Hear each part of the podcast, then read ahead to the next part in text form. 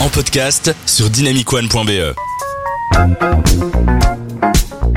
Et il est temps de commencer cette spéciale Jean du Jardin. C'est avec ça qu'il a percé. Alors qu'il faisait partie de la troupe Nous c'est nous avec Bruno euh, Salomon dans les années 90, Jean Dujardin se lança dans le monde de la télévision en 99 avec un gars, une fille.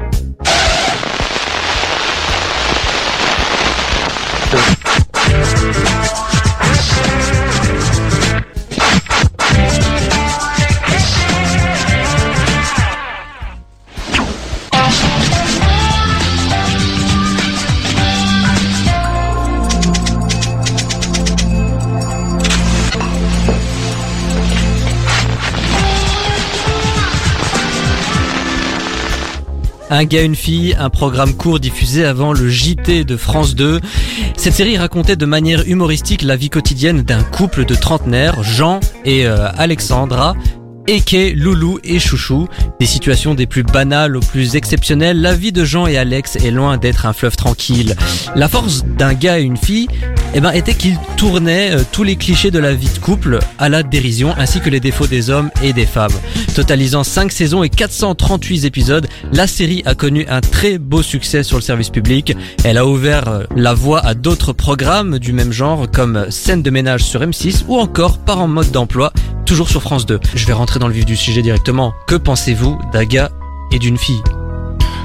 Alors, euh, moi je les ai pas vus à la télé, hein, évidemment, parce que c'est, c'est, ça s'est fini en 2003, enfin en octobre 2003, donc à ce moment-là j'avais euh, deux ans. Tu fais plus. L'âge canonique de deux ans. Euh, donc, euh, mais après j'ai vu des épisodes moi sur YouTube quand j'ai commencé à grandir, bah au début de l'adolescence, et euh, j'aime vraiment bien. euh, en fait, ce que j'aime beaucoup avec un gars et une fille, c'est le côté un peu kitsch, qui je pense vient du fait que moi je les ai découverts plus tard, et je trouve que euh, de- des programmes qui arrivent à bien retranscrire euh, l'ambiance des années 2000, il y en a pas tant que ça, et je trouve que euh, lui le fait bien. Ce côté un peu, euh, bah, qu'en fait qu'on a tous un peu oublié des années 2000 dans les dialogues, dans les manières dont on s'habillait, les choses dont on parlait et comment les choses évoluaient. Et donc euh, c'est pour ça que j'aime vraiment bien ce, ce petit programme euh, sur France 2. euh, c'est pour ce côté-là et puis évidemment pour les performances des acteurs qui sont très chouettes à voir à l'écran. Quoi. Il y a quand même un petit côté parodique, on sent Ouais. qu'il tourne un peu à la dérision également les sitcoms de l'époque avec euh, oui, alors pas les rires enregistrés mais disons les, les gags, les situations un peu un peu loufoques. Eh bien moi, euh, c'est c'est bizarre parce que je, je pareil, c'était diffusé jusqu'en 2003, du coup j'avais là 4 ans, euh, mais j'ai quand même un souvenir d'avoir vu des épisodes à la télé, ça devait être des rediffusions ou quoi de temps en temps, euh, et je me rappelle que j'aimais bien, même si je comprenais rien du tout à ce que je voyais, ça me faisait rire de voir leur situation qui était finalement assez accessible pour différents types de publics. En fait, les gags étaient suffisamment efficaces pour avoir une double lecture, je pense, pour que des enfants s'y retrouvent parce que ah MDR, il y a Jean du Jardin qui a fait une blague euh, et euh, en même temps quand tu comprends le sous-texte, ça devient d'autant plus drôle. Donc oui, j'ai aussi un bon souvenir de cette série. Avec, comme euh, Benjamin disait, le, côté kitsch, je le trouve assez mignon en fait maintenant quand on, re-regarde la série, et presque attachant. Alors j'ai une petite anecdote concernant un gars et une fille. Il faut savoir que au moment où la série a commencé sa production, Jean Dujardin et Alexandra Lamy ne se connaissaient pas encore. C'est au moment du tournage qu'ils ont commencé à se fréquenter en dehors des plateaux. Et moi ce que je, je trouvais très intéressant, c'est qu'on a su par après qu'ils étaient en couple. Et quand je regardais un gars et une fille, à l'époque, en 2003, j'avais déjà 8 ans. Bah oui. Waouh. Vous me rendez vieux, moi, avec vos, histoires d'âge. hein. Bah, c'est pas grave, c'est pas grave.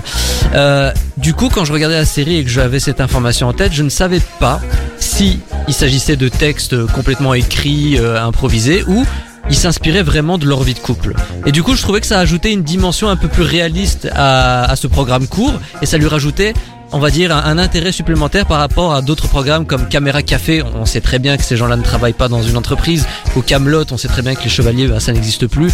Donc du coup, bah il y avait ce petit côté contemporain, kitsch, mais à l'époque c'était l'air de rien moderne.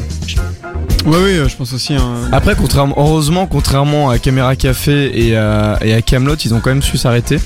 Euh, parce qu'il faut pas oublier que Caméra Café a essayé de faire un film. Qui a- Deux films. Deux. Deux qui, films. qui ont- qui ont raté, je pense. Espace euh, détente et le séminaire. Voilà, qui est pas ouf. Et, euh, Pas ouf, mais ça a marché au bon. cinéma. Et Camelot, il aura fallu attendre, je pense, c'est 15 ans avant de, de voir le premier film. Alors après, c'est Alexandre Astier, donc c'est autre chose.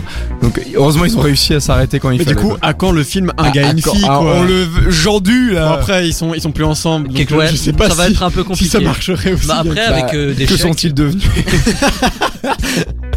Cela conclut donc euh, ben, notre séquence euh, série, série à binge-watcher, un gars, une fille avec Jean Dujardin et Alexandra Lamy. Si vous avez envie de la regarder, sachez que tous les épisodes sont disponibles sur YouTube. Et si vous avez aimé ou détesté, n'hésitez pas à réagir sur dynamicone.be ou sur nos réseaux sociaux.